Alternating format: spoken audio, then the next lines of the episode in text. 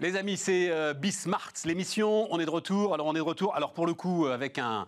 Je ne sais pas si on peut parler. d'en- Eh, Je lui poserai la question d'ailleurs à Patrick Puy, qui est le euh, président d'ailleurs, hein, président du groupe euh, Vivart, Vivarté. Je ne sais pas si on peut parler d'entrepreneurs quand on parle de ceux qui sont les, les pompiers parachutés pour essayer de sauver les entreprises en difficulté. On verra ça. Mais c'est formidable parce qu'avec Patrick Puy, on va voir bah, ce qui est pour moi, hein, l'un des sujets les plus importants post-Covid, c'est euh, le commerce de détail, le commerce du coin de la rue, euh, ce qu'on appelle aussi le, retail. Donc, euh, on va démarrer là-dessus avec Patrick Puy, et puis il nous donnera son sentiment sur, sur d'autres éléments en ce moment de, de l'actualité et, de la conjoncture. L'expertise, ce sera autour de, l'énergie. Xavier Caïtucoli, vous le connaissez, je pense. Hein Mais oui, fondateur de Direct Énergie, racheté par Total. Comme tout bon entrepreneur, quand on est racheté à un moment, on s'en va, parce qu'on ne peut pas tenir bien longtemps quand même dans une structure comme Total. Ça va lui donner une parole indépendante sur l'énergie et ça va être très intéressant. Un innovateur entrepreneur qui a inventé la première voiture autonome française. Vous vous dites, il y a un loup Oui, il y a un loup. C'est une petite astuce marketing, mais j'adore. Et puis alors, autre entrepreneur, Ludovic Deblois, il a écrit un bouquin sur comment est-ce que des actionnaires peuvent en fait tuer les startups. C'est euh, la vision dark side, vous voyez, euh, du monde merveilleux des levées de fonds. Donc voilà, ça va nous faire une émission passionnante, une de plus. On démarre donc avec Patrick Puy. Bonjour Patrick Puy, vous êtes le président du groupe Vivart. Vous êtes beaucoup de choses d'ailleurs, pas seulement président du groupe Vivart. J'ai vu, juste en préparant cette interview, donc Vivart, euh, il reste de Vivart aujourd'hui Carole et Minelli, c'est ça C'est Absolument. deux marques qui restent. hein Absolument. Donc on est dans le- la mode euh, pour les femmes et dans la chaussure. Et les hommes. Et les hommes, et les hommes, d'accord. Et, et la chaussure, 300 millions d'euros de chiffre d'affaires, c'est ça, euh, Patrick? 2000 salariés. Quand vous avez repris, euh, quand vous avez été appelé au secours de, euh, par les, les- les créanciers d'ailleurs, hein, euh, de Vivart, c'était quoi le périmètre du groupe? Bah, C'était 20 000 personnes, euh, 16 marques. Est-ce que, alors je disais tout à l'heure, est-ce que vous vous considérez comme un entrepreneur quand vous êtes un sauveteur d'entreprise? Enfin, sauveteur, justement, c'est la question que je vais vous poser. Mais oui, parce que entreprendre, c'est entreprendre, c'est prendre des risques. Ouais. Et quel que soit le niveau de pognon qu'on met soi-même dans l'entreprise, on prend les risques du, du manager. Les risques du manager, c'est des risques importants. hein. C'est des risques euh, pénaux, c'est des risques de responsabilité, c'est des risques moraux. Ouais. Donc oui, je suis entrepreneur. oui. Quand euh, donc vous euh, vendez euh, les unes après les autres les marques qui composaient Vivarté, vous considérez que vous avez encore une responsabilité sur la façon dont elles évoluent ensuite Ou vous avez fait votre job, c'est fini, euh, je regarde ailleurs Vous allez, me- vous allez me questionner sur André et sur le futur. d'un- Bon, Par exemple. Mais quand j'ai pris Vivarté, il y, avait, il y avait 20 000 personnes, il y avait 16 marques.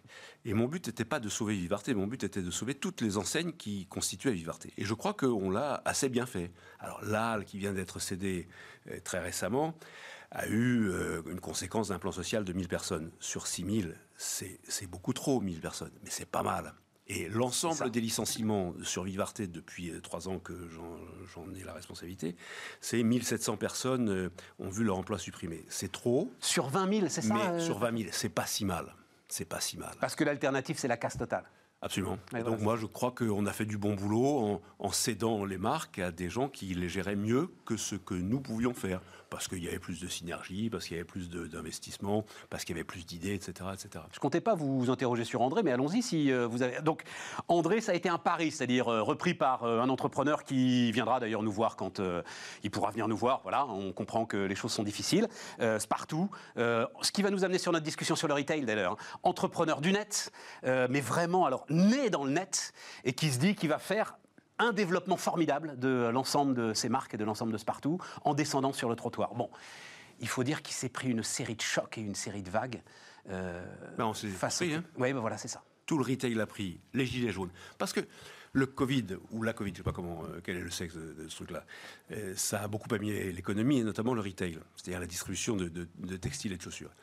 Mais euh, bien avant ça, les gilets jaunes ont considérablement euh, Fragilisé. fragilisé le tissu.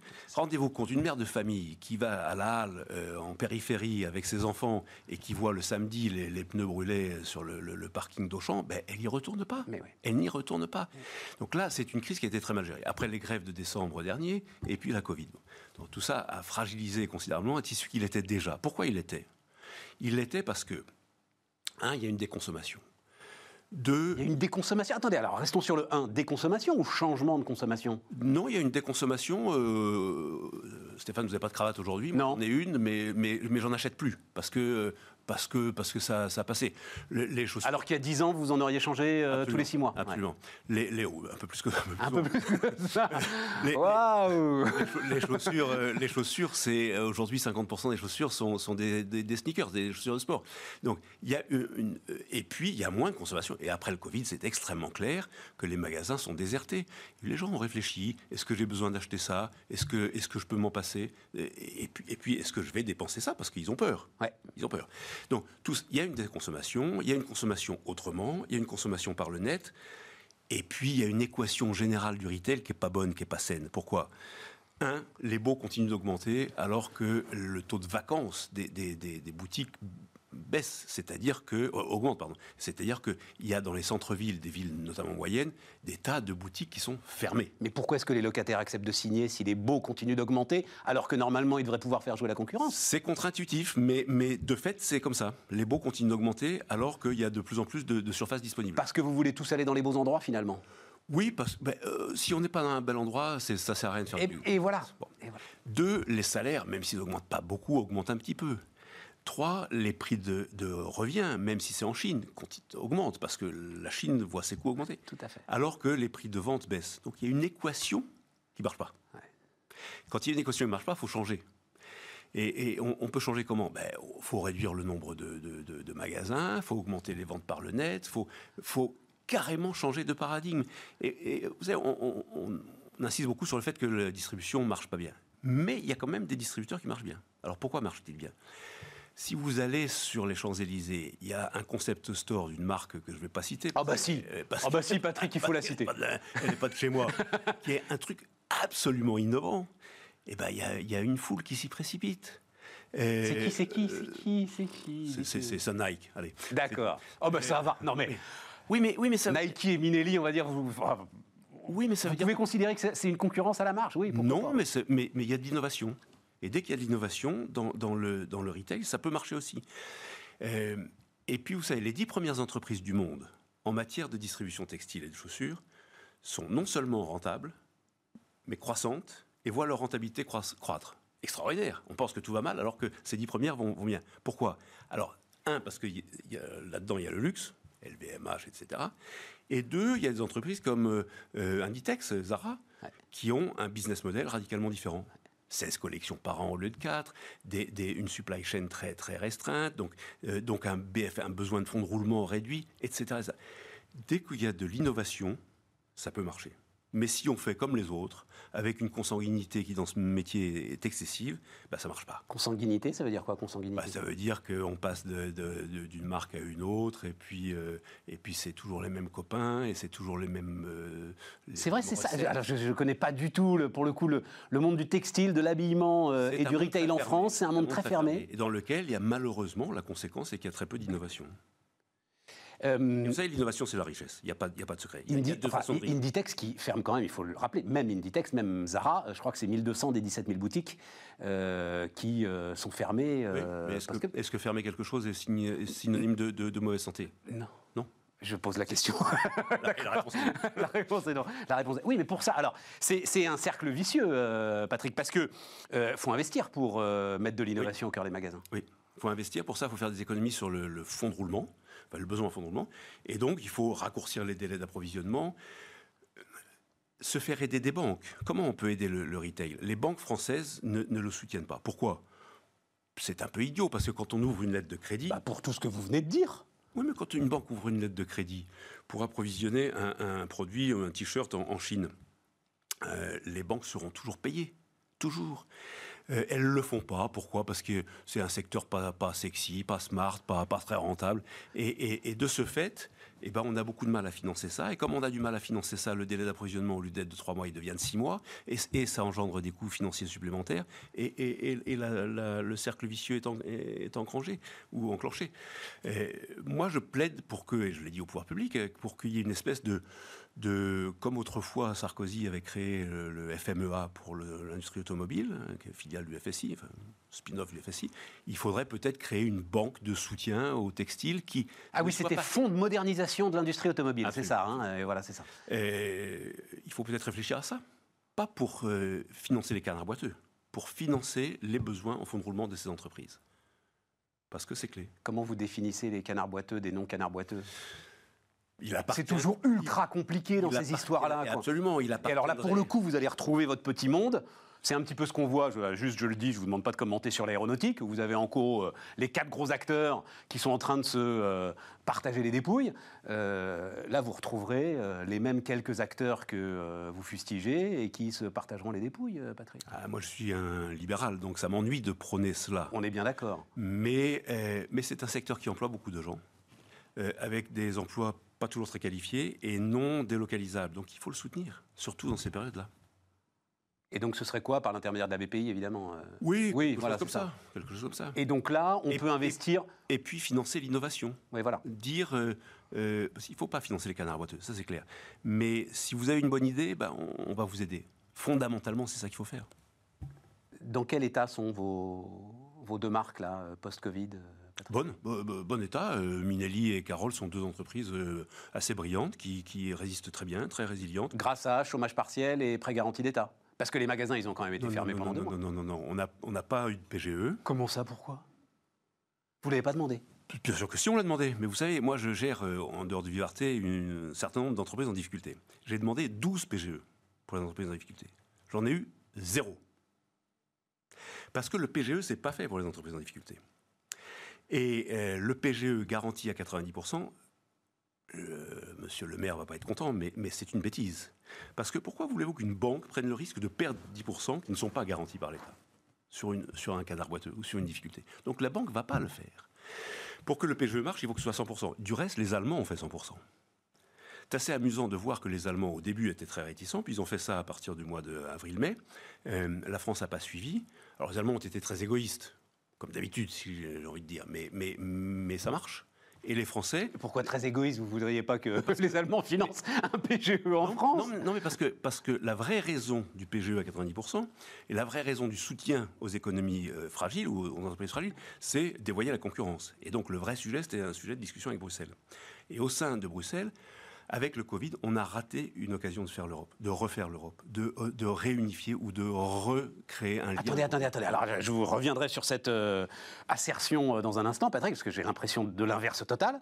Mais comme vous le dites, c'est-à-dire le- PGE à 100%, ça veut dire que les entreprises zombies passent la crise et qu'on se retrouve sans aucune concurrence et et là encore, vous le dites, c'est difficile à dire, mais il faut le dire, sans un marché qui a besoin de temps en temps de respirer et d'être apuré. Le, le PGE, ça ne va pas financer les entreprises, ça ne va pas financer les restructurations. Un PGE, ça doit financer la croissance. Mais non, mais à 100%, ça aurait, été, ça aurait financé tout le monde, comme Mais vous le dites. il aurait fallu, il aurait suffi de mettre des conditions qui soient des conditions euh, de, de- de- de santé de l'entreprise, etc., etc., pour financer la croissance. Il ne fallait pas, évidemment, subventionner des entreprises qui allaient mourir. Cela étant, le Covid, c'est euh, c'est quelque chose d'assez extraordinaire. Donc, à, à situation extraordinaire, il faut des solutions extraordinaires. La vraie raison, la, la vraie chose qu'on aurait pu éviter, c'est de confiner assez massivement. 200 milliards pour 30 000 morts, de trop qui seraient peut-être morts quand même dans l'année. C'est colossal. 200 milliards, ça fait 10% de la dette française augmentée. Quand on a des enfants, on n'a pas envie de voir la dette augmenter sur nos enfants de 10%. Patrick, c'est pas. Alors là, je. je Là-dessus, on est en désaccord total. Oui, je sais. Moi, je veux marteler devant tous les entrepreneurs que cette dette, elle a déjà disparu, Patrick. Elle est digérée, monétisée, ça s'appelle, par la Banque Centrale Européenne. Voilà. Elle est dans les livres de la Banque Centrale Européenne pour l'éternité. Jamais personne, il n'y a pas de créancier, vous comprenez le sujet? Y a, ben oui, Dieu sait que vous comprenez le sujet, il n'y a pas de créancier. Je ne parle pas de la totalité de la dette, je parle de ce surplus de dette, je parle de cette fenêtre de tir là, maintenant, qui est une fenêtre dans l'histoire euh, financière, dans l'histoire des États, qui ne se rouvrira peut-être jamais. C'est pour ça que je pense, à titre personnel, qu'on mégote, qu'on aurait dû lâcher tout, comme le font les Américains comme le font d'ailleurs, comme vous l'avez dit, les Allemands, pour que les Allemands en soient à s'endetter et pour que les Allemands en soient à accepter, et c'est là où on peut parler de l'Europe, une dette commune européenne, vous vous rendez bien compte qu'on est dans un moment très particulier, Patrick. Mais on est dans un moment très particulier qu'on a abordé de façon, euh, à mon avis, erronée. Le PGE, ça aurait dû être à 100% et pas à 90%. Et le chômage partiel, ça aurait dû être financé à 90% et pas à 100%. Parce qu'un chômage partiel financé à 100%, ça veut dire quoi? Ça veut dire qu'il n'y a pas d'écart de revenus entre celui qui est chez lui à ne pas bosser et celui qui vient bosser et qui doit payer son essence et, son plateau repas parce que la cantine est fermée. Et prendre tous les risques. Et prendre, prendre tous les risques. Donc, et, comment voulez-vous remettre ces gens-là au travail? Et comment voulez-vous dans une entreprise qu'il y ait un type qui bosse, qui touche 100, et un type qui bosse pas et qui touche 110 C'est pas possible. Donc là, on a fait une erreur. Est-ce qu'on peut pas, alors, le chef d'entreprise? Parce que les responsables politiques se sont retrouvés face à quelque chose d'extraordinaire au sens propre. On est d'accord. Ils ont fait des choix. Ils ont fait des choix dans l'urgence. Je ne sais pas si. Euh, enfin, euh, vous voyez ce que je veux dire, euh, Patrick Je ne sais pas si on peut, après, leur demander des comptes sur des points qui sont quand même des points de détail, un PGE à 100%, un chômage partiel. Non, ce n'est pas un point de détail. Abîmer la valeur travail à ce point, ça c'est grave. Ça c'est très grave. Et observons qu'en Italie, qui a confiné plus que nous, les chantiers du BTP ne se sont pas arrêtés.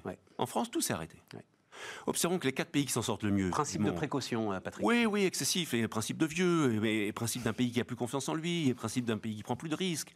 Les quatre pays qui n'ont qui ont pas confiné, qui s'en sortent le mieux du monde Taïwan, Hong Kong, Singapour. Singapour a confiné à la. Non, mais on parle de tout petits trucs là. On peut pas, comparer, peut pas se comparer à Taïwan, à Hong Kong, à, à Singapour. Non. Le, fossé existant. À un moment, on se compare avec la Suède, on voit où ils en sont. Le fossé existant entre les pays du Club Med et, et les pays vertueux, européens et extra-européen va, va s'agrandir. Alors, vous dites la, dette, on, s'en fiche. Euh, bon. Je dis euh, cette dette-là, ponctuellement, oui. Moi, je crois qu'un, il faut remettre la valeur travail au premier rang. Deux, il faut euh, redire simplement des choses simples. Une dette, ça se rembourse. Et la meilleure façon de la rembourser, c'est de créer des richesses. Et de toute façon, il faut créer des richesses, Stéphane. Faut créer oui, mais une dette publique, ça ne se rembourse pas. Jamais, personne. personne, personne. Les Templiers, ils ont cru que ça se remboursait. Ils ont fini au bûcher. Voilà. Euh, Mauvaise expérience pour le créancier. Un, il faut travailler plus.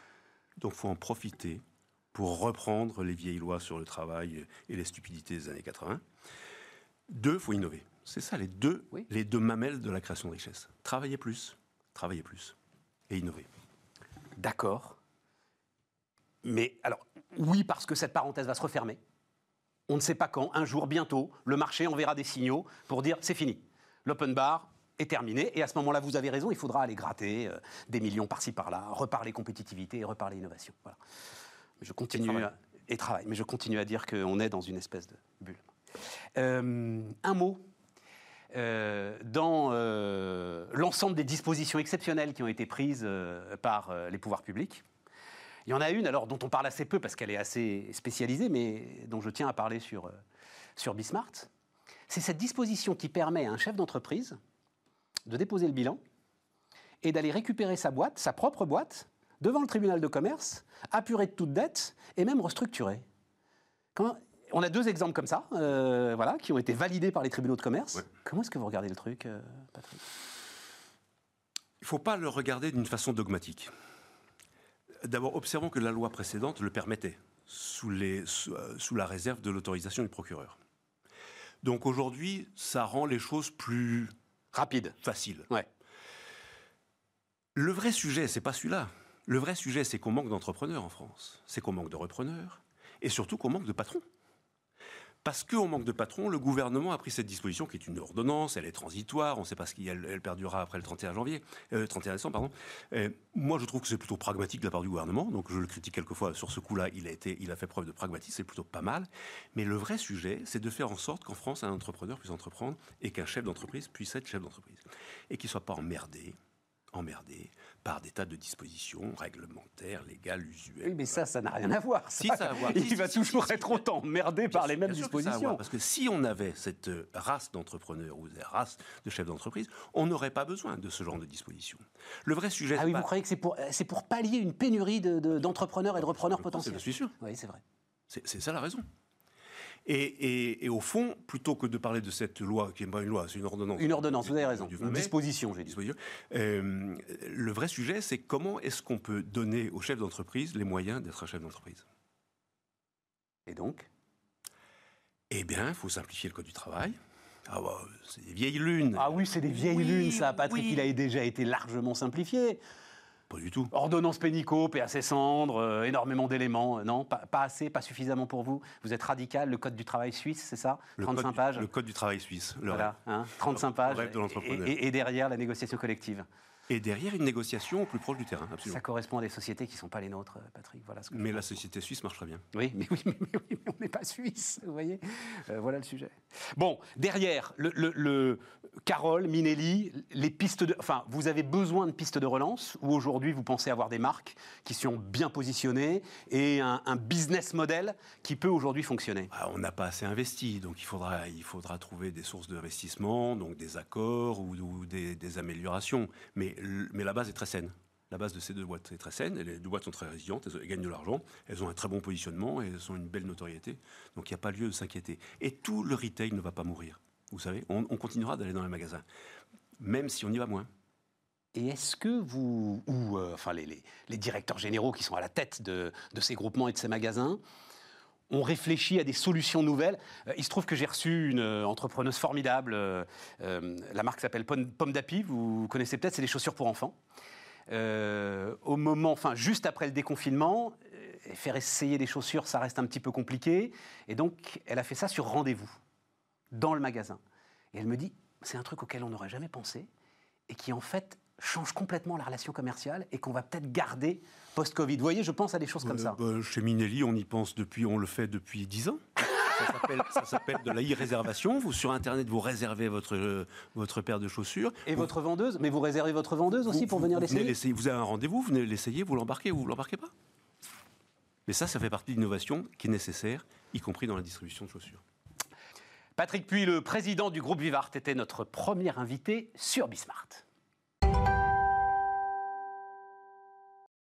On repart, les amis, avec euh, Xavier Caïtucoli. J'ai mis entrepreneur, euh, Xavier Caïtucoli, parce que euh, là, vous êtes euh, libre comme l'air. euh, Ah mais j'adore entrepreneur. Voilà. Euh, Non, mais y a- j'adore y a me pas- définir ainsi. Vous n'avez pas remonté une boîte depuis Direct Energy Vous investissez à droite à gauche Comment est-ce que. Bah, dit comme ça, ça fait un peu business angel. Moi, je suis pas un business angel.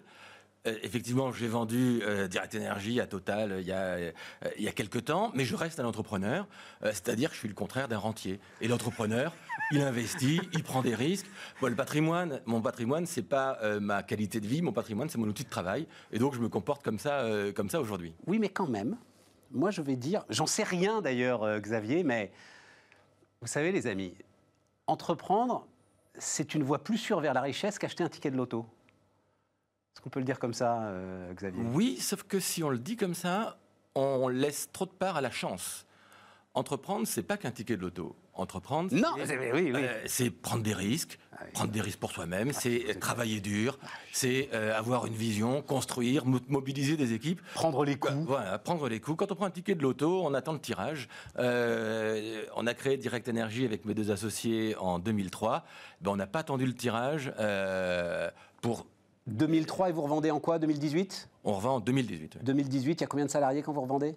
Quand on revend, il y a 600 salariés. 600 salariés. Et un chiffre d'affaires de... euh, Un chiffre d'affaires d'à peu près 2 milliards d'euros, euh, 3 millions de clients, euh, plusieurs centrales électriques euh, au gaz naturel, une grosse capacité de production renouvelable, à peu près 600 mégawatts d'éolien et de photovoltaïque.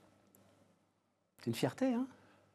La fierté, euh, alors on ne le, voit- on le voit pas comme une fierté. La fierté, c'est euh, c'est d'avoir partagé une aventure avec une équipe qui était vraiment soudée. Euh, et on, s'en rend compte aujourd'hui parce qu'on continue à se revoir régulièrement et on, on a vécu des choses inouïes ensemble. Et la fierté, c'est aussi que ce soit utile.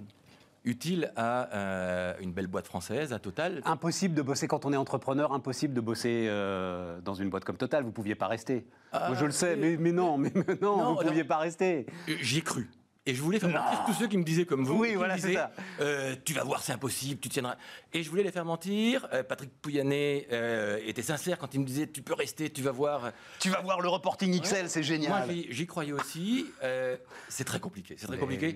C'est impossible. Et pourtant, Total est une magnifique boîte. Ouais. Et il n'y avait pas meilleur euh, prolongement pour l'histoire de Direct Energy que de s'intégrer dans le groupe Total qui a une vraie stratégie de transformation. Alors c'est ça le truc, c'est que, euh, alors je veux pas parler de Total, hein, surtout pas, Euh, on est là pour parler d'électricité ensemble, d'énergie, mais particulièrement d'électricité. L'électricité va s'imposer partout. J'avais envie de titrer notre, notre entretien, tous électriques, demain tous électriques. C'est ta vision aujourd'hui, Xavier? C'est évident. C'est évident. peut-être pas demain, c'est peut-être après-demain. Mais il suffit de regarder ce qui s'est passé il y a quelques jours.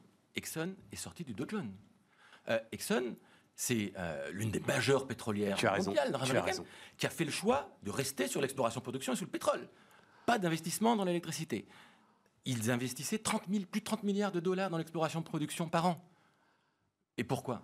Parce qu'ils faisaient le pari de la stabilité de la demande Ouais. euh, de pétrole. Ouais. Et paf, le Covid. Ouais. Et donc les 30 milliards deviennent 20 milliards et ils disent déjà que ça sera encore moins. Ouais. Donc euh, cet événement-là, la sortie d'Exxon du Dow Jones, euh, le fait que ce soit un pétrolier qui avait fait le pari de la demande et qui s'était dit pas de transformation vers l'électricité, euh, et ben ça donne de la, ça, ça met en lumière la stratégie que celle de Total et d'autres pétroliers de dire voilà demain oui l'électricité c'est l'énergie du 21e siècle. Il y a, c'est certain. il y a six ans, Exxon était la première capitalisation boursière de la planète. Voilà. Mm, mm. Euh, il y a encore quelques mois, Saudi Aramco était la première capitalisation boursière de la planète. Voilà. Maintenant, on. Ça sait ce qu'il en vieux, est. tout ça. Hein, et voilà, ça semble vieux, vieux tout ça. ça. Simplement, alors Total a pris le virage, ok. Mhm. Euh, BP annonce qu'ils vont prendre le virage. L'ensemble des pétroliers sont en train de se dire qu'ils vont faire de l'électricité. Ils vont y arriver C'est compliqué C'est quoi les conditions du succès, euh, Xavier Caïducoli Les conditions du succès, et c'est vrai, ça peut s'appliquer dans plein de, de- dans plein de domaines, euh, c'est d'avoir une stratégie qui soit utile à la société. C'est d'avoir un intérêt à la conduire et d'avoir les moyens de la conduire. Ouais. Euh, si on décline ça chez Total, euh, stratégie utile à la société. Si on pense que le pétrole, c'est l'énergie du XXe siècle, alors, on en a besoin pour longtemps du pétrole encore, évidemment, il n'y aura pas de... euh, mais l'énergie de demain, c'est l'électricité. Je pense que tout le monde en est convaincu. Et c'est un enjeu majeur pour Total de, de changer de pied. C'est un enjeu majeur, ne serait-ce que pour être aimé à nouveau. Parce que le- on voit en France, euh, c'est très compliqué pour Total euh, compliqué. euh, de transformer et d'être alors que pourtant c'est une boîte qui investit massivement dans les énergies de demain, plus d'un milliard, par, un milliard cinq à 2 milliards par an dans les énergies renouvelables. Et pourtant on l'aime pas. Donc il y a Dans le solaire principalement d'ailleurs. hein. Le, le- le pari, il avait. et dans le monde entier, solaire, éolien, euh, honnêtement partout. Et, euh, et donc c'est une stratégie qui est fondamentalement en phase avec les attentes de la société. Deux, c'est utile pour Total, sinon c'est la mort, sinon c'est euh, le, Bah, la sinon, c'est stratégie du rentier. Oui, sinon. voilà, c'est ça. C'est l'extinction lente. l'extinction et, euh, et on laisse les autres prendre les positions sur l'énergie de demain. Donc c'est vital pour Total. Et les moyens Bah, le, euh, Faisons le tour des énergéticiens en France. Qui a les moyens d'investir massivement dans les énergies de demain, si ce n'est Total Ouais, c'est vrai. Même EDF a des problèmes. même. Même EDF voit sa capacité. Mais c'est même pas des problèmes. C'est, c'est, euh, euh, EDF n'a pas les moyens de mener euh, sa stratégie, si tant est que, euh, que cette stratégie était verbalisée aujourd'hui. Donc, le, donc non, je pense que les pétroliers, euh, ils ont la volonté, ils ont les moyens, et, euh, et surtout lorsqu'ils rachètent des entreprises comme Direct Energy, du coup, ils en, ont- ils, ils en acquièrent les équipes. Et, voilà. et, et c'est pour ça. Non, mais ça passe par des acquisitions, c'est-à-dire qu'on peut s'attendre à ce qui est. Voilà, c'est ça, pour, pour, pour se mettre le pied à l'étrier. Euh, surtout que ce sont des boîtes massives, attention. Parce que euh, c'est ça qu'il faut bien avoir en tête, quoi. Le, le périmètre de Total, c'est des périmètres de dizaines de milliards de dollars à produire chaque année. Donc, euh, euh, le pivot, il est très, très compliqué à C'est faire. pour ça qu'on ne décide pas du jour au lendemain d'arrêter le pétrole. Ouais. On ne peut pas demander ça ni à Total ni à qui que ce soit. Ouais. Mais on peut se féliciter qu'il y ait des pétroliers qui se comportent comme des entrepreneurs et qui disent voilà, demain sera différent, je n'ai pas peur du changement et, euh, et j'y vais. Mais j'avoue que j'avais regardé ça avec beaucoup d'étonnement. Donc, c'était il y a combien de temps? Il y a, il y a deux ans, euh, le rachat mi- euh, 2018. Xavier? Mi-2018. Ouais. Ouais, C'est ça, il y a des- comme ça va vite, mon Dieu. Ouais. Et maintenant, c'est une évidence absolue. Voilà, maintenant, c'est une évidence absolue. Alors, euh, si EDF n'a pas les moyens de- d'investir autant qu'ils le voudraient, c'est parce qu'ils sont englués dans leurs investissements nucléaires. C'est ça le, le sujet, hein, aujourd'hui, qui capte l'ensemble de la capacité C'est un trou d'investissement. noir dans le bilan d'EDF. C'est c'est un trou noir, voilà, ça Ouais. capte tout. Euh, tu penses qu'il fallait pas fermer Fessenheim Qu'il fallait fermer Fessenheim, euh, Xavier? Alors, Alors, tu me surprends. Non, je pense que c'est. euh, je regrette qu'on ait fermé Fessenheim. Ah, Euh, là où je suis en désaccord avec euh, euh, des propos que, que, euh, que tu as tenus sur, sur CNews, je crois. Ah bah que je tiens partout, bah, non, non, partout. mais que, je tiens absolument partout. D'ailleurs, ils sont pas de moi en fait. hein. Globalement, c'est l'ensemble de ceux qui défendent l'énergie nucléaire qui font. C'est quoi? C'est les calculs par rapport à la compensation qui est nécessaire. hein. On a fermé des capacités de production électrique, on n'a pas moins d'électricité à produire et donc il faut bien compenser. Et on compense avec des énergies qui émettent davantage de CO2. Donc oui, on est en année pleine sur des estimations qui vont entre, allez, on va dire 4 millions euh, de tonnes de CO2 supplémentaires émises, entre 4 et 8 millions de tonnes de CO2 supplémentaires émises du fait de la fermeture de Fessenheim. Le, sujet n'est pas que le CO2. Euh, ce n'est pas que le CO2. Euh, moi, je défends le fait, ou je crois que cette décision politique, et pourtant je suis critique vis-à-vis du politique, qui s'est d'ailleurs pas bien comporté comme actionnaire d'EDF et qui est en grande partie responsable des difficultés d'EDF aujourd'hui. Mais la décision de fermeture de Fessenheim, contrairement à ce que beaucoup pensent, elle est rationnelle elle est totalement rationnelle. Elle est rationnelle parce que euh, ce qui est irrationnel, en revanche, c'est les écolos intégristes qui euh, disent ça y est, c'est le début de la fin. Non, non, non dis-moi pourquoi c'est rationnel. Dis-moi pourquoi c'est rationnel ce truc.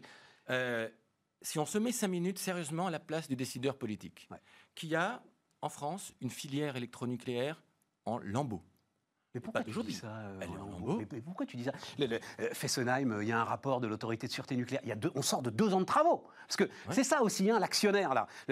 L'État actionnaire fait donc deux ans de travaux considérables dans un outil de production qu'il se dépêche de fermer juste après, alors que l'autorité de sûreté nucléaire, je parle sous ton contrôle, Xavier, elle est totalement indépendante et totalement intransigeante, hein, cette autorité. Elle dit, c'est peut-être l'une des centrales les plus sûres du parc ça ne veut pas dire que la filière électronucléaire n'est pas en lambeaux. Ce qui traduit le fait qu'elle soit en lambeaux, euh, c'est c'est Flamanville, pardon, c'est l'EPR. C'est le fait que depuis des années, euh, Areva, euh, qui est devenu Orano, et EDF se battent comme des chiffonniers sur le leadership du développement et du savoir-faire électronucléaire. En France, en Finlande, en Chine, ailleurs, tous les appels d'offres qu'on a perdus simplement parce que on y allait en concurrence, en cours de route, on se remariait. Euh, ça, c'est fini ça, Xavier. Là, ça y est. Euh, bah, Orano. Flamanville prend un an de retard. Tout. Oui, oui, oui, oui, mais, mais, mais je veux dire, la, bataille euh, arrive à EDF. ça y est. Arriva a perdu. Orano a rendu les armes. Le fait est que dans une démocratie d'opinion, l'opinion compte. Et que l'opinion n'a plus confiance dans la filière électronucléaire aujourd'hui. Et qu'en matière de nucléaire, la confiance, ça compte. Parce qu'il y a le CO2, tu as raison, mais il y a également la sûreté, euh, mais la sûreté, elle était totale, elle était garantie. Mais, c'est ça le problème, tu comprends, Xavier C'est que effectivement, on peut avoir des gens qui légitimement ont des doutes, et donc on les conforte dans ces doutes qui sont des doutes absurdes. Enfin, bon Dieu, hmm. ce parc nucléaire, il tourne depuis 40 ans. Tu n'as pas le début du commencement d'un incident sérieux. Hmm. Qu'est-ce que c'est que cette histoire euh, Pardon, je, hein, suis, passionné par ce dossier. D'accord avec ça, mais je vais même encore plus loin. Je pense que la fermeture de Fessenheim, c'est peut-être, c'est peut-être une manière de pérenniser la filière euh, électronucléaire en France. Parce que l'opinion a besoin qu'on lui dise la vérité sur ce sujet. Elle a besoin de renouer la confiance. Eh bien, disons-lui la vérité. Et lui dire, et lui dire aujourd'hui, une centrale qui a été construite, dont la construction a commencé en 71, on t'a dit qu'elle allait être pour 40 ans. Mais en fait... Non, non, non, non, non, non, non, non, non. Euh, on, a pas dit, on, a dit 40 ans au moins. Oui, Aux États-Unis, elles sont parties pour tourner 80 ans, peut-être même 100 ans. Mmh. Tout va très bien. Non, non, 40 ans au moins, c'est pas 40 ans maximum. Moi, je pense qu'il y a besoin de signaux pour renouer la confiance. Et maintenant, je regrette qu'on ferme ce site, parce que dans la pratique, euh, on n'aura pas de sites qui viendront prendre la place, celui de Fessenheim. Mais bien Ça sûr. Fait un site en moins. Et c'est dommage, parce que le nucléaire, c'est un pilier essentiel de l'approvisionnement électrique de la France. Évidemment. Mais pas seulement de la France. On est dans un nœud, et puis tu le sais encore mieux que moi, on est dans un réseau, enfin, on est dans un nœud de réseau électrique euh, transeuropéen entre euh, la Belgique, l'Allemagne, la Suisse et même le nord de l'Italie. Et tu sais très bien que concomitamment à la fermeture de Fessenheim, c'est une pure coïncidence, hein. il n'y a, pas de, a pas de lien de causalité. Les Allemands ont ouvert l'une des plus puissantes centrales à charbon d'Europe. Voilà, euh, au même moment. Hmm. Donc moi je veux bien, j'ai lu un papier là passionnant euh, sur, c'est comme ça qu'on fait sur Bismarck, on discute. Hein, euh. non mais euh, passionnant, le Guardian, qui fait une étude sur les SUV, les fameuses grosses voitures là, et sur les émissions supplémentaires de CO2 provoquées par les SUV. Aux États-Unis, dit le Guardian, c'est 3 millions et demi de tonnes de CO2 supplémentaires par an produites par ces SUV. Ben voilà, hmm. c'est la fermeture de Fessenheim. Voilà. Mais là, on, le prend que sur l'angle du CO2. Mais, mais, mais, on me dit, c'est la priorité de toutes les priorités. Oui, oui, oui. Maintenant, tout le monde en France et de la sécurité s'intéresse à ces sujets. Euh, se, déclare l'avocat d'une technologie et le procureur d'une autre. On est le défenseur du nucléaire, on est le défenseur du solaire. On est... Euh, moi, je crois au mix. Moi, je suis un défenseur du nucléaire, mais je suis aussi un défenseur euh, du photovoltaïque. Je suis aussi un défenseur de l'éolien. Parce que le parc électronucléaire, il faut le dire aux, aux Français, ne peut pas rester à 80 euh, déterminant pour la production électrique. Ce n'est pas, c'est du risk management. Ma grand-mère disait, on met pas tous ses œufs dans le même panier. Oh. C'est la même chose. Le- euh, euh, non mais regardons, là, on a eu une canicule d'une semaine cet été. Ouais. Une semaine, c'est pas grand. Ouais. Deux réacteurs à l'arrêt. Deux réacteurs à l'arrêt parce que euh, la capacité de refroidissement fait que la température des fleuves peut pas augmenter trop. Qui peut Non, là encore, non. Deux réacteurs à l'arrêt pour protéger l'écosystème Bien des sûr. fleuves. Mais s'il y avait une réelle urgence, on les aurait pas mis à l'arrêt, quelques poissons seraient morts et Ah, parce basta. que tu, tu vois. crois que les contraintes, euh, les contraintes environnementales vont aller dans les années qui viennent en euh, s'assouplissant et que les températures vont aller en diminuant. Je dis qu'une canicule, il n'y a pas de vent. Donc je dis que Oui. si, on se, si on se reporte sur euh, l'ensemble des énergies renouvelables pour affronter la canicule, on ne sera pas au mieux. Oui. Mais là, tu te mets, tu te déclares avocat du nucléaire. contre- Non, justement, Moi, Xavier, c'est ça le Moi, sujet. je mix. Je me déclare pas avocat du nucléaire et je l'ai déjà dit et beaucoup dit. Faut-il construire de nouvelles centrales? Ma religion n'est pas faite. Mais celle-là, elle est là, bon Dieu, elle tourne, elle marche. Tu vois? Je regrette qu'on l'ait fermé, mais je ne blâme pas le politique d'avoir pris cette décision. Je blâme la filière électronucléaire d'avoir pas été capable de proposer une alternative pour pérenniser ce site. Ce qui veut dire que tu Et ne crois pas, que je- que je Xavier, tu ne crois pas que le nucléaire, grand discours de Jean-Marc Jancovici par exemple, que le nucléaire soit la solution pour essayer de rétablir l'équilibre climatique. Ah, je crois que la solution, c'est le nucléaire plus le reste. Le nucléaire seul n'est pas la solution. Je ne crois pas ça. Non, non, moi je crois à la diversité. Pourquoi le nucléaire seul n'est pas la solution? Euh, Le reste est compliqué à construire, compliqué à piloter, euh, euh, prend une surface au sol considérable. Le nucléaire a tous les atouts face à ça. Mais si, on confie la sécurité d'approvisionnement électrique au seul nucléaire, un défaut sur une centrale, sur une pièce générique qu'on retrouve dans toutes les centrales, et qu'on ne sait pas encore traiter, c'est tout le parc qui s'arrête. C'est tout le parc qui s'arrête. Ou alors, tu acceptes que la SN dise bon, là il y a un risque. Mais comme sinon, on n'aura plus d'électricité, on ne pourra plus regarder Bismart, eh ben, euh, redémarrons le parc. Ce- Ce n'est pas. T'as euh, raison, si on peut plus regarder Bismarck là, là faut pas transiger les mecs. on a attaqué la Californie. Mais encore une fois, moi, je suis un défenseur du nucléaire. Je suis pas un opposant. Mais je, je conteste cette situation irrationnelle en France où chacun choisit son énergie fétiche. Moi, je suis pour le gaz, moi, je suis pour le nucléaire, moi, je suis pour le photovoltaïque. Et ne voit pas que la réalité, c'est qu'on a besoin de tout ça ensemble. La Californie, on a dit, s'ils ont eu des blackouts, c'est parce qu'ils avait de- il y a- ils avaient trop d'éolien et pas de vent. Mais non, c'est qu'ils n'ont pas géré. Ouais. C'est un peu le réseau, mais c'est qu'ils n'ont pas géré leur misque, c'est qu'ils n'ont que ça. Et ça ne marche pas non plus d'avoir que ça. Ouais. Donc moi, je défends le mix. Et je défends surtout le fait que euh, on- on- euh, l'intelligence soit celle de euh, d'entreprendre et de prendre des risques et pas juste de protéger des situations euh, anciennes. Voilà. Le parc électronucléaire qui produit 80% de l'électrique en France, je crois qu'on ne peut pas décemment défendre ça parce que ça pose Évidemment, ça résout des problèmes de CO2, mais ça pose des, euh, des problèmes de sécurité euh, d'approvisionnement et on ne peut pas se contenter de ça. Merci Xavier. De rien À bientôt. Hein on se revoit pour reparler énergie ensemble. C'est un sujet qui nous passionne tous les deux. Et j'espère qu'il vous intéresse aussi. Une petite pause. On se retrouve dans un instant, les amis.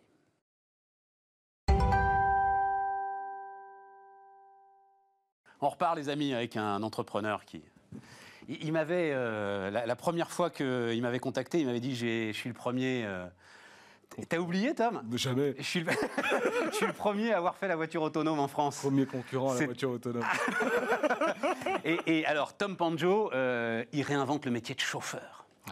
Non, mais c'est, c'est- moi, je trouve dans ton histoire, et on va raconter tout ça, hein, Ouais. c'est quand même un métier, euh, j'allais dire, un métier très très vieux, sauf que personne n'avait eu l'idée, non pas de faire chauffeur de maître, je t'ai trouvé un pitch, euh, Tom. C'est pas chauffeur de maître, c'est chauffeur sans maître.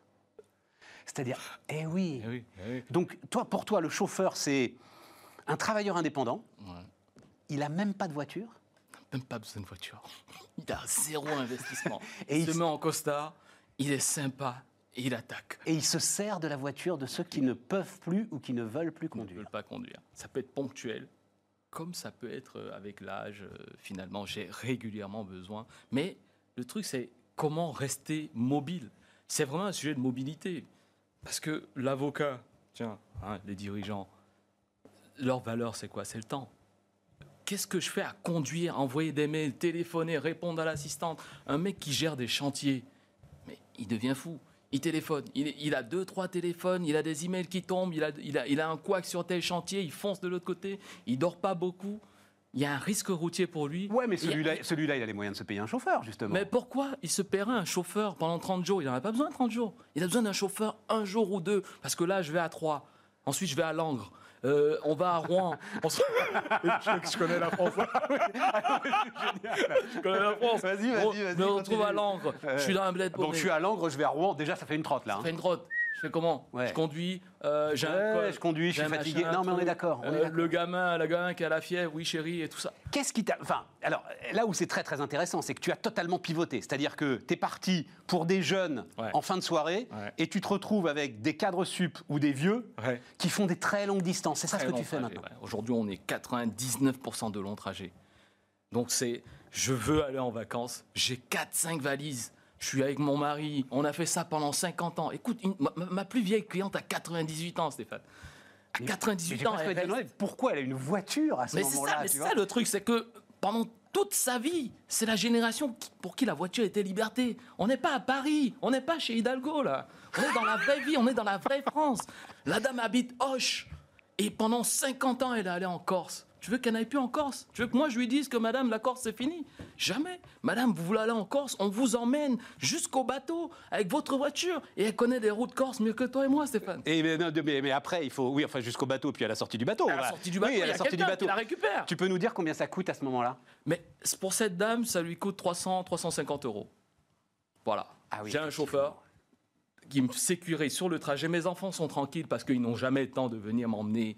Hein, ils vont pas quitter Paris, aller. Non, on va pas aller transporter la grand-mère jusqu'au milieu de la Corse. Je te le confirme. Je te le confirme. Donc du coup, savoir qu'il y a un chauffeur de Toulouse qui prend son TER tranquille, qui arrive, qui prend mamie, qui l'emmène au bateau à Marseille ou à Toulon. Mais tes 350 euros, c'est un prix d'amis, là, euh, Tom, c'est pas possible, ça coûte plus cher, Mais forcément. c'est 350 euros. Mais, tu- écoute, on fait simple, on fait une simulation. Tous ceux qui nous écoutent, là, ils peuvent faire des simulations sur yesdriveme.com. Oui, on n'a pas encore Voilà. dit yesdriveme.com. Voilà. Yesdriveme en anglais, hein, yesdriveme.com. Tu fais une simulation, tu as le prix, et le prix, c'est le prix. Le prix, c'est le prix. Il n'y a, pas de- il y a pas de changement, en fait. C'est pas un taxi. Et le chauffeur, il est qualifié, c'est-à-dire que toi, tu as qualifié le chauffeur. Moi, j'ai puis- 800 gars, et là, je devrais même annoncer qu'on en a maintenant 900 au 1000, parce qu'il y en a 150 qu'on est en train de valider, là. Rien que cet été, on, en a eu, on a eu 150 demandes. Il va y avoir de la casse, là, on en parle tous les jours sur les plateaux. Il va y avoir de la casse en septembre. J'ai des profils qui vont arriver encore. Du coup, quand j'ai un mec qui était commercial chez Renault, qui était chez Volkswagen, un mec qui a vendu des bagnoles toute sa vie, ce mec-là, il adore la voiture. Pourquoi tu veux que je le prive de voiture Viens chez moi, tu vas conduire des Porsche, tu vas avoir une belle relation avec mamie, tu seras en Range Rover avec un avocat qui va travailler et toi, tu seras dans ton élément parce que tu aimes ces professionnels. Quelqu'un qui a été commercial B2B toute sa vie, il se retrouve à la- au chômage et là, il est aux acédiques. Qu'est-ce qu'il fait? Viens chez moi. Auto-entrepreneur, j'imagine, les gars? Indépendant, bien sûr. Indépendant, ouais. Indépendant. Indépendant. Sur 350, il prend deux tiers, on prend un tiers. Quand c'est compliqué, je lui dis écoute, monte jusqu'à 75%. Le gars trouve son compte, il fait 200 balles, 250 balles la journée. Dis-moi où est-ce qu'on trouve 250 balles aujourd'hui? Dis-moi Sans patron, il n'y a pas d'emmerde. Le mec n'a aucune pression, il n'y a pas de patron. Je ne le flique pas. J'en ai un qui est là tout à l'heure en train de re- redescendre une voiture de rêve, qui n'aurait jamais conduit Alors, dans sa vie. t'as- ce marché-là aussi, c'est-à-dire le, le marché des drive-me et autres, c'est-à-dire les loueurs aujourd'hui, même si euh, ils encaissent de sacrés chocs d'ailleurs, mais les loueurs aujourd'hui ont besoin de toi aussi Moi, pour je, faire je- bouger les voitures. je laisse ça aux autres. Ah, tu- Je, n'en veux pas du tout. Les trucs de rapatrie, ma voiture à 1 euro, moins cher. Moi, j'ai pas de, j'ai pas ça. Je veux quelqu'un qui comprend ce qu'on lui fait. J'ai pas le chauffeur Uber, le chauffeur low cost euh, qui vient en jogging, tout ça. J'ai pas ça. J'ai un chauffeur premium qui vient, qui sert le Ils sont client. pas en Non, non, jogging, les non, chauffeurs. Uber, Oh, Tom. oh, Non, non, non, Dénigrer la Ça fait- concurrence, je ça ne dénigre pas. Aujourd'hui, moi, je, je- c'est ton dernier Uber. Tu t'en souviens? Tu te souviens de ton dernier Non, mais je suis jamais monté dans un Uber de ma vie. c'est ça, euh, ça le problème. Ça, tu connais pas Champagnol, tu prends pas d'Uber.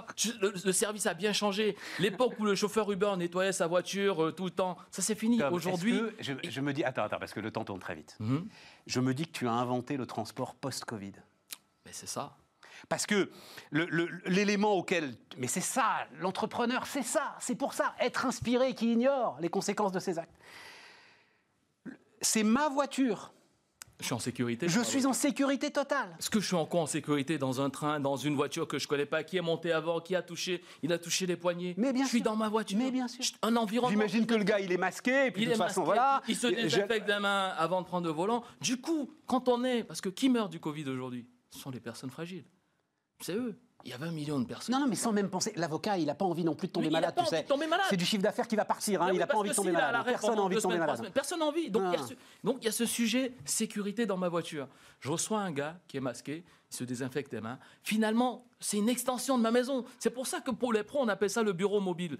Parce que je- au bureau, j'ai mon ordi, je travaille, et finalement, j'embarque tout ça dans ma bagnole. Il n'y a rien qui change. Bon. C'est une croissance qui se passe bien. Depuis combien de temps tu as lancé euh, Yes On, Drive Me on a commencé ça en 2015. 2015. Ma première 2015. vidéo de voiture autonome, c'était en 2016. 2015. C'était en 2015, 2016. La croissance est belle. Tranquille, gentiment, on a fait 250% de Tu me dis que tu as croissance, refusé un investisseur, là. Euh, Ouais, non, mais on- en fait, il ne faut pas que les gens le prennent comme ça. C'est-à-dire que nous, on veut des gens qui nous comprennent. Moi, je fais un truc. Pas un peu- type qui t'explique la Voilà, vie. veux, euh, faut pas venir m'expliquer la vie. Le mec de 80 ans, c'est mon meilleur ami. Tu le connais pas? Il n'y a pas d'expert aujourd'hui sur LinkedIn et machin qui sait que la, la première page que regarde un senior de 80 ans, c'est la page nécrologie. Tu le savais? Non. Parce que les mecs, ils disent Si, non. parce que moi, alors, je connais pas Uber, je connais pas, mais j'ai un peu travaillé dans la presse régionale. Justement, donc ça, pour comprendre ça, météo il faut, ensuite. il faut faire, il faut faire affaire avec des vieux pour savoir comment ils pensent. Le vieux, c'est pas parce que tu m'as fait une belle pub Facebook que je te confie ma voiture. Mais je vais te dire un secret, C'est Stéphane. on est au bout. Alors, rapide le secret, Le secret, c'est que on a eu, à- on est en train de changer d'opérateur de CB. On a supprimé le paiement par CB et les gens pensaient que ça allait être un tollé. Pour, comment les vieux payent? Le vieux, quand il voit sa carte bleue, il se dit mince, c'est l'accès à mon compte avec mes 500 000 euros de toute ma vie. Et on lui fait un beau bouton réservé sans payer. Le gars, il dit bah, écoute, on réserve. S'il vient pas, tant pis. Il y a toujours un gars qui arrive. Moi, je leur fais confiance. Là où quand ils doutent de nous, il fallait qu'un de nous fasse confiance à l'autre. Et il y a toujours eu un chauffeur. Et on n'a jamais d'impayé. C'est pas eux les délinquants, les vieux. C'est pas eux. Non, c'est les, avocats, des fois. Fais gaffe. Allez, Tom Panjo était avec nous sur Bismarck. Merci. Dernière partie de, de l'émission. Euh, alors, ça s'appelle Ludovic Doblois. Bonjour, Ludovic. Bonjour. Ça s'appelle. Combat d'entrepreneur, la dernière partie. Donc, tu vois, voilà, c'est fait pour toi. Ludovic a écrit un bouquin, euh, mesdames, messieurs. Je crois qu'on va vous le projeter d'ailleurs euh, euh, de, manière, euh, de manière plus télévisuelle, voilà, je vais dire ça comme ça. Euh, les licornes aussi renaissent de leurs cendres. Euh, J'ai écrit Comment tuer une start-up. C'est ça ton bouquin, euh, Ludovic? Oui, un petit peu, ouais, tout à fait. Ouais, c'est l'histoire d'une start-upeuse qui essaie de se démener dans le dernier, un des derniers rounds en fait de sa, de sa, de son entreprise et qui finalement euh, n'arrive pas. à Elle s'appelle Julie. Sa boîte s'appelle Firo. Oui. Euh, sa boîte fait de l'intelligence artificielle, mais appliquée à des robots. Alors, tu sais qu'il y en a une qui existe quand même, euh, boîte comme ça. C'est Groupe Gorgé. Hein. Ouais. Groupe Gorgé avec Raphaël Gorgé. Donc, des robots qui euh, ont la capacité d'intervenir dans des environnements ultra hostiles. C'est ça, hein, ouais, tout fait, qui permettent. On, on l'a pu le voir déjà avec avec le nucléaire. hein, Ouais, c'est ça. Ça commence à éveiller beaucoup de- de- de- de- d'envie chez les entrepreneurs et, et donc il y a plein d'autres d'autres secteurs, notamment le secteur de, des incendies, par exemple, qui peut être traité. Et donc là, en fait, elle va se faire dépouiller. Oui, c'est Elle va se faire dépouiller. Non, non, mais elle va se faire dépouiller. Oui. Tu racontes ça à la perfection. On a donc euh, une sorte de cocktail entre l'investisseur euh, euh, qui ne pense qu'au très court terme, le grand groupe qui aimerait bien récupérer la technologie et les dissensions en interne. C'est ça le cocktail terrible qui tue les startups Ça peut arriver. En fait, j'ai écrit ce livre parce que, euh, bien entendu, euh, dans, dans les fonds d'investissement et dans les grands groupes, il y a des, des- des- des comportements qui, qui sont tout à fait respectables et qui fonctionnent. Mais il y a aussi euh, parfois des cocktails qui ne fonctionnent pas du tout. Et euh, quand on entreprend, on n'est pas toujours conscient de, de- de- de ça. Et donc, j'ai voulu en effet raconter ce qui peut se passer. euh, des choses que j'ai pu vivre au travers de mon expérience, mais aussi des choses que j'ai pu avoir de témoignages d'entrepreneurs. Et voilà, je me suis dit, si je peux, à travers ce roman, euh, transmettre un petit peu, Comment est-ce qu'on peut Alors, euh, euh, disons d'un mot. Toi, effectivement aussi, tu. euh, c'est là qu'on s'est rencontrés d'ailleurs, qu'on s'est Mm. connus. hein, euh, tu avais une, une boîte, euh, pour le coup, qui m'avait bluffé. Mm. Elle s'appelait Sun Partners. oui, tout à fait. Euh, ta technologie, euh, tu l'appelais WISIPS. Mm. What you see is photovoltaic surface. Et donc, c'était un film, hein, Ludovic? Oui, une vitre photovoltaïque transparente qui pouvait s'appliquer sur des téléphones portables, des montres, des vitres de bâtiments également. Et qu'est-ce qui s'est passé? Pourquoi est-ce que Sun Partners n'existe plus aujourd'hui? Alors Sun Partners n'existe plus parce que euh, au dernier round en fait euh, de financier, eh bien la Banque européenne n'a pas suivi euh, l'entreprise. Résultat, tout le château de cartes s'est- écroulé. Les investisseurs qui étaient prêts à remettre n'ont pas remis. Et donc on n'a pas pu survivre. On a déposé le bilan et en quelques mois, il a fallu trouver un repreneur euh, pour, euh, pour essayer de préserver le maximum d'emplois, puis la technologie, bien entendu. Est-ce que tu avais euh, dans ton pool d'investisseurs euh, ce type d'investisseur que tu décris dans ce film, dans ce, dans ce livre? J'ai connu des investisseurs tels que, que, que ceux qui se décrivent dans, dans- dans ce, dans ce livre. Mais alors, que tu décris très très bien d'ailleurs, parce que le gars lui-même n'a pas le choix. Le, certes, il est euh, bon détestable, Mm. ok, Mm. mais en plus d'être détestable, il est lui-même dans un corner. euh, lui. Bien sûr, parce que ce que j'ai voulu, parce que je ne suis pas quelqu'un de manichéen, j'aime comprendre la complexité, j'aime observer ce qui se passe réellement, et même dans leurs histoires personnelles d'ailleurs, ils ont une histoire familiale qui, qui fait qu'ils en sont arrivés aussi à, à faire, les- à faire ce qu'ils pouvaient faire. Et donc j'ai imaginé des personnages qui sont aussi euh, inspirés parfois de gens que j'ai pu rencontrer, soit dans le cadre de, de mon activité, soit dans le cadre euh, de- tout simplement de rencontres. Et en effet, les choses sont pas si simples. Eux-mêmes ont, ont des pressions. Euh, je, je peux donner un exemple. Il y a beaucoup de, de family office aujourd'hui qui qui euh, euh, cherchent des, des directeurs financiers, qui sont des gens qui vont qui ont pour mission d'aller très très vite et qui euh, subissent parfois des pressions qui euh, voilà qui n'arrivent pas à, à gérer. Donc c'est complexe tout ça et j'ai pas voulu simplifier les choses. Mais, oui, mais je voudrais que tu les décrives. Oui. C'est-à-dire, qu'est-ce qui se passe? Qu'est-ce qui se passe pour qu'à un moment, Julie Firo, donc euh, c'est- plus qu'une start-up, hein, c'est une, scale-up, hein, elle fait plusieurs millions d'euros de chiffre d'affaires hein, au, ouais, moment où, tout à fait, ouais. au moment où on rentre dans, dans ton Mm. bouquin. Qu'est-ce qui fait qu'à un moment, elle va aller dans le mur et euh, son entreprise va euh, exploser? Bon, ce qu'il faut savoir, c'est que dans le domaine des, des- des- des investisseurs, il y, a, il y a quelques opportunistes. Et ces opportunistes, eh bien, euh, parfois, ils essayent de faire des coups. Et donc ça, il ne faut pas, faut pas le négliger, qu'il y a des, des investisseurs qui veulent faire des coups. Et pour faire des coups, eh bien, il faut trouver les chemins les plus faciles. Euh, ça, c'est une première chose. Donc, euh, il y a euh, des personnages que je décris qui sont comme ça, qui cherchent purement à faire des coups. Il y a des grands groupes également, et j'aurais pu en rencontrer dans, dans- dans- dans mon, dans, mon, dans, mon Dans ton parcours. dans mon parcours. Il y a des grands groupes aussi qui n'attendent qu'une chose, c'est que l'entreprise soit au meilleur moment pour pouvoir la récupérer pour rien du tout.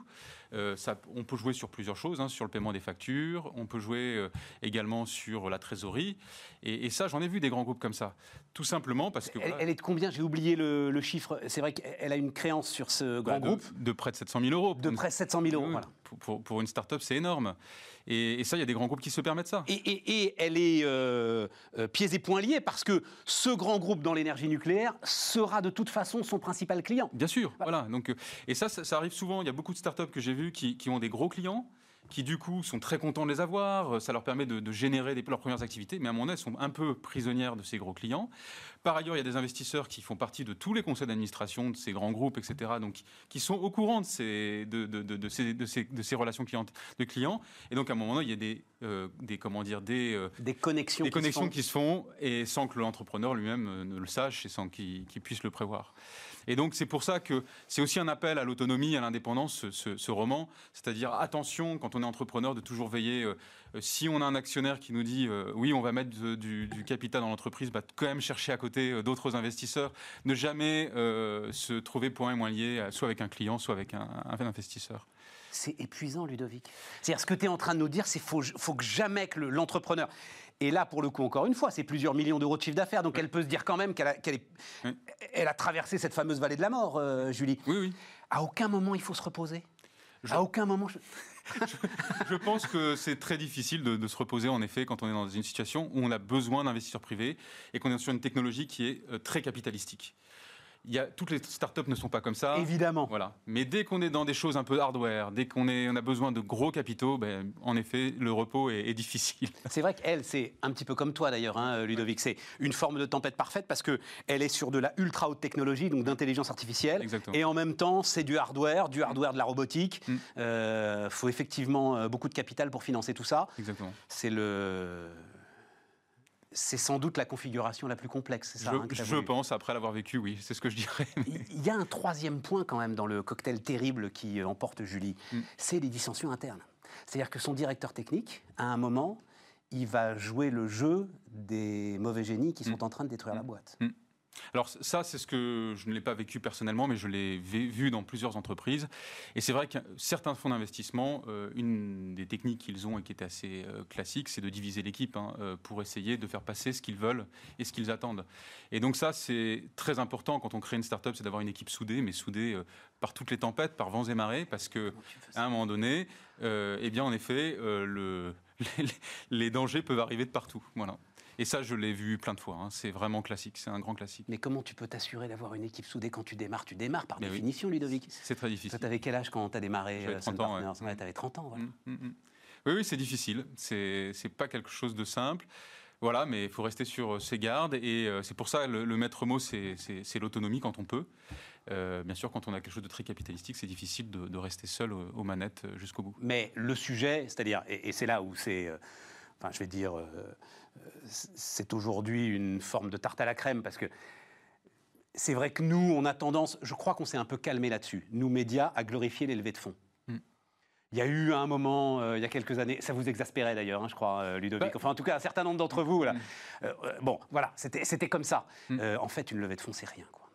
Bien sûr, c'est non, non, c'est c'est aussi lourd de menaces que d'opportunités finalement. Exactement, c'est pour ça que et vous le valorisez souvent dans, dans, dans, dans vos, dans vos rendez-vous interviews avec des entrepreneurs, c'est que le plus tôt on génère du chiffre d'affaires, le plus tôt on a des clients, et eh bien le plus on est libre pour, faire les, pour innover, et le plus on est libre même pour la suite. Parce que là, le problème, c'est que ces levées de fonds tuent aussi des visionnaires. Parce que ce qu'on voit beaucoup après des levées de fonds, c'est qu'à un moment donné, bah, le, le, président visionnaire fondateur, on a un peu envie de s'en débarrasser parce qu'on veut quelqu'un qui, qui fait un peu moins rêver peut-être et qui va euh, ramener euh, d'ici trois ans le, le, retour sur investissement. Donc voilà, c'est toute cette difficulté euh, de gestion qui n'est pas simple dans les, Alors, technologies. Le livre s'arrête sur l'explosion de, de la start-up. Ah, je me permets de le dire d'un mot, euh, Ludovic, parce que j'ai beaucoup de respect. Le seul petit regret que j'ai sur ton bouquin, c'est que tout ce qu'on raconte là, c'est quoi? C'est un quart du bouquin. Et que tu y mets énormément d'éléments personnels, euh, d'éléments politiques, euh, voilà. Donc, non, je veux juste prévenir ceux qui vont vouloir lire ton bouquin. Alors, j'aurais personnellement préféré que ce soit concentré sur l'ensemble de l'histoire. J'entends. Alors, j'explique pourquoi j'explique pourquoi j'ai mis ça. C'est que, en fait, les éléments politiques sont pas si personnelles que ça. En effet, il y a une partie de personnel, mais il y a aussi beaucoup d'observations. Et ce qui se passe en ce moment me donne un peu raison. Je ne vais pas dévoiler ce qui se passe dedans, mais on voit quand même qu'il y a des alliances qui sont en train de se faire. Et c'est plus de l'observation. Je ne dis pas euh, que c'est ça qu'il faut ou que c'est bien. Et, voilà, il n'y a pas de jugement là-dessus. Mais en tout cas, là où il y a du personnel, c'est que je pense qu'on est dans une société qui a besoin de plus de démocratie qui a besoin d'une implication un peu plus forte du citoyen. Et bon, là, après, charge à chacun de penser ce qu'il veut. Qu'est-ce qu'elle devient, Julie, après? Qu'est-ce qu'elle devient, Ludovic, après? Il remonte en selle? On verra, on verra. Pour l'instant, j'ai pris beaucoup de plaisir à écrire ce roman, qui en effet, euh, sur certains points de vue, est, personnel. Euh, j'ai un autre roman en tête qui, lui, est, purement créatif. Euh, voilà. Donc on verra la suite de, Mais tout est possible. Donc les licornes aussi renaissent de leurs cendres. Voilà, hein, je le montre encore une fois, Ludovic Doblois. Et puis bonne route, Ludovic. Merci Stéphane. Et puis peut-être à bientôt pour parler d'entrepreneuriat encore. Eh ben, J'espère, avant tout volontiers. Les amis, Bismart, demain c'est Aurélie Planex. Et puis nous, on se retrouve lundi.